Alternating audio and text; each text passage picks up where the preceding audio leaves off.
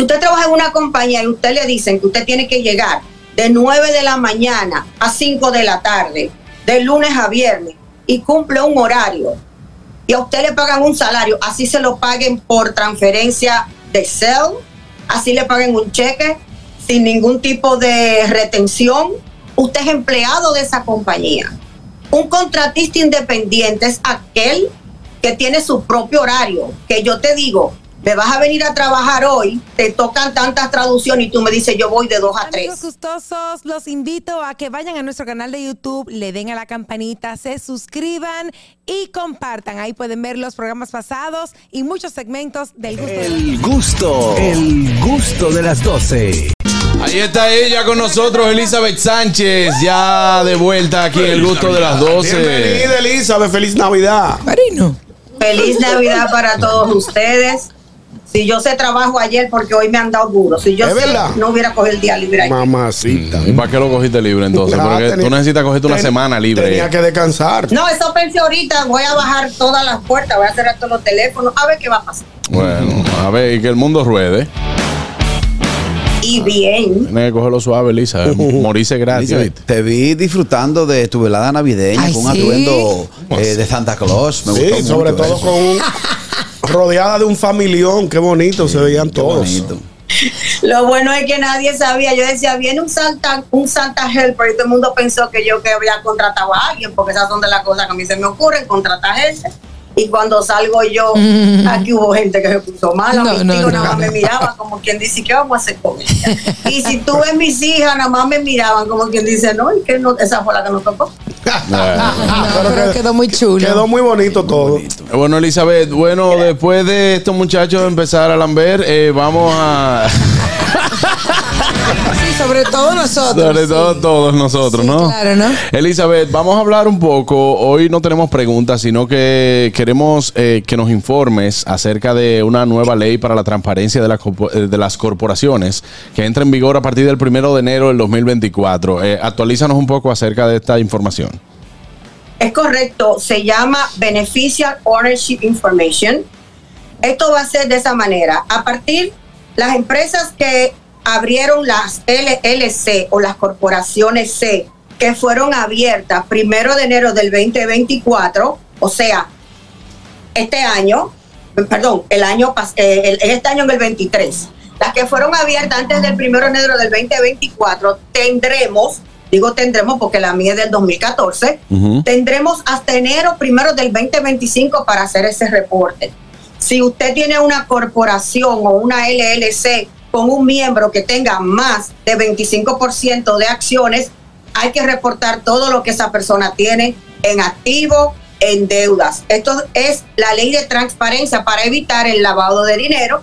Hay muchas personas que utilizan, valga la redundancia, personas en Estados Unidos, abren corporaciones, abren LLC, que realmente solamente las manejan con bancos. No tienen una oficina, no se sabe a qué se dedican. Ahora, si usted abre una corporación el primero de enero del 2024, usted solamente va a tener 90 días para dar la información del beneficiario.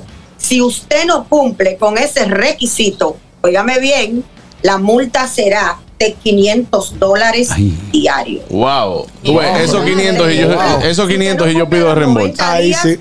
A partir del día 91, cada día que usted nos presente la información de su corporación, su multa será 500 dólares diarios. Wow, Ahí dinero. todos tienen que decir lo que tiene cada quien. Esto se hizo desde el 21, lo aprobó el Congreso, pero ahora es que lo están implementando y tienen que llenar un formulario en una página del gobierno que se llama FIANCEN y ese formulario le va a costar 85 dólares. Lo puede llenar un empleado de su compañía que está autorizado, pero el empleado que le llene ese reporte tiene que poner también toda su información, lo puede llenar su contable si usted llega a un acuerdo con ellos.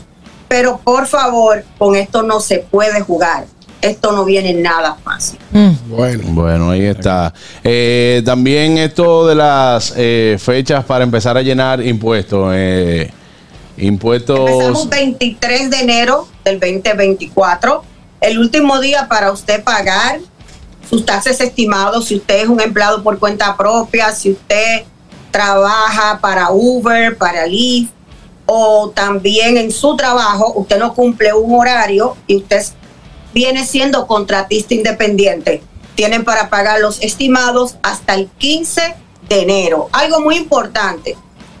Si usted trabaja en una compañía, porque está pasando mucho en Nueva York, si usted trabaja en una compañía y usted le dicen que usted tiene que llegar de 9 de la mañana a 5 de la tarde, de lunes a viernes, y cumple un horario, y a usted le pagan un salario, así se lo paguen por transferencia de cel, así le paguen un cheque sin ningún tipo de retención, usted es empleado de esa compañía.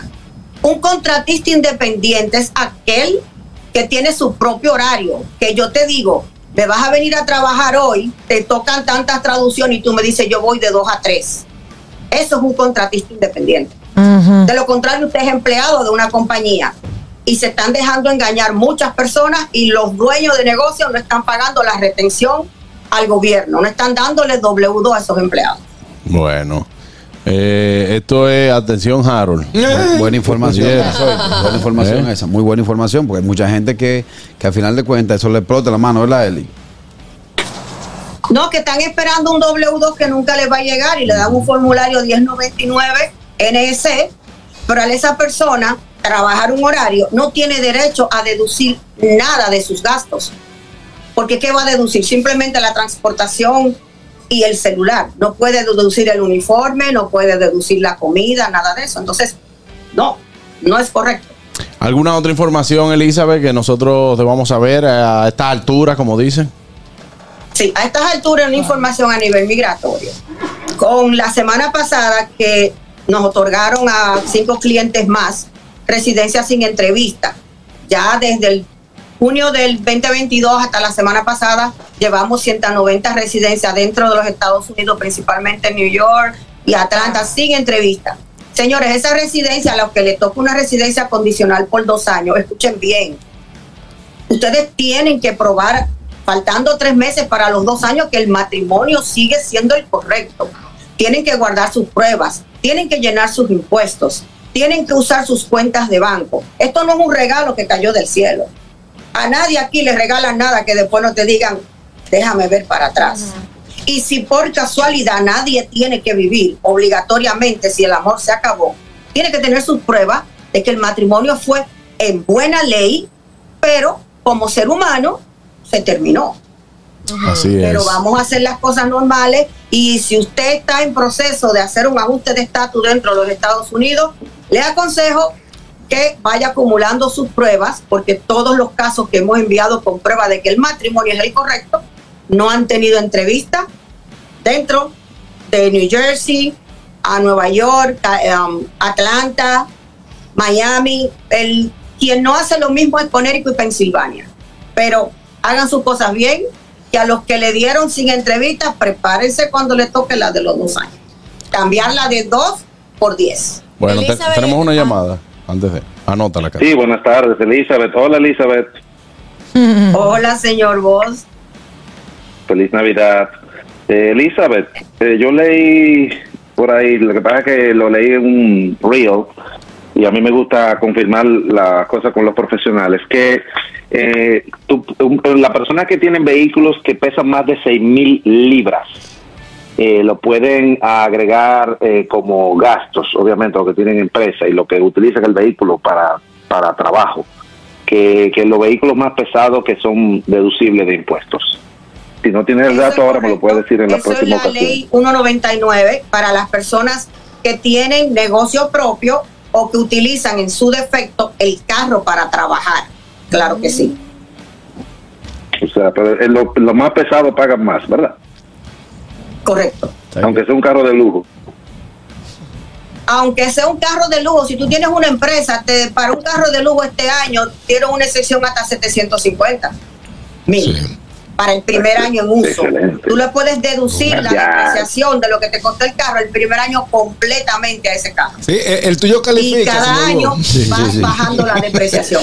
Pero Sí, este sí. año, si tú compraste un carro este año, en el 23, y lo pusiste en uso para eso, tú puedes deducir el 100% de lo que te costó el carro en tu tasa del año que viene y cada año es un porcentaje menos. Pero Qué bueno. Vamos para allá. Eh, hermano, me toca por lo menos una cena de ahí. Sí, a mí también. Pero tú lo sabes. vino, No, tú no dijo que estabas. no me iba a traer vino porque yo no le había dicho que a dónde estaba el vino de la Ahí está.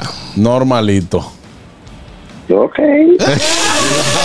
Hablamos. Bueno, Elizabeth, muchísimas gracias por estas informaciones. Eh, recuerde que para comunicarse con Elizabeth, bueno, lo puedes hacer a través del WhatsApp 1347-601-7270. Ahí está Elizabeth Sánchez. Gracias, nos vemos el año que viene. Bueno, sí, ya el año que viene. Gracias, Elizabeth. Un fuerte abrazo para ti.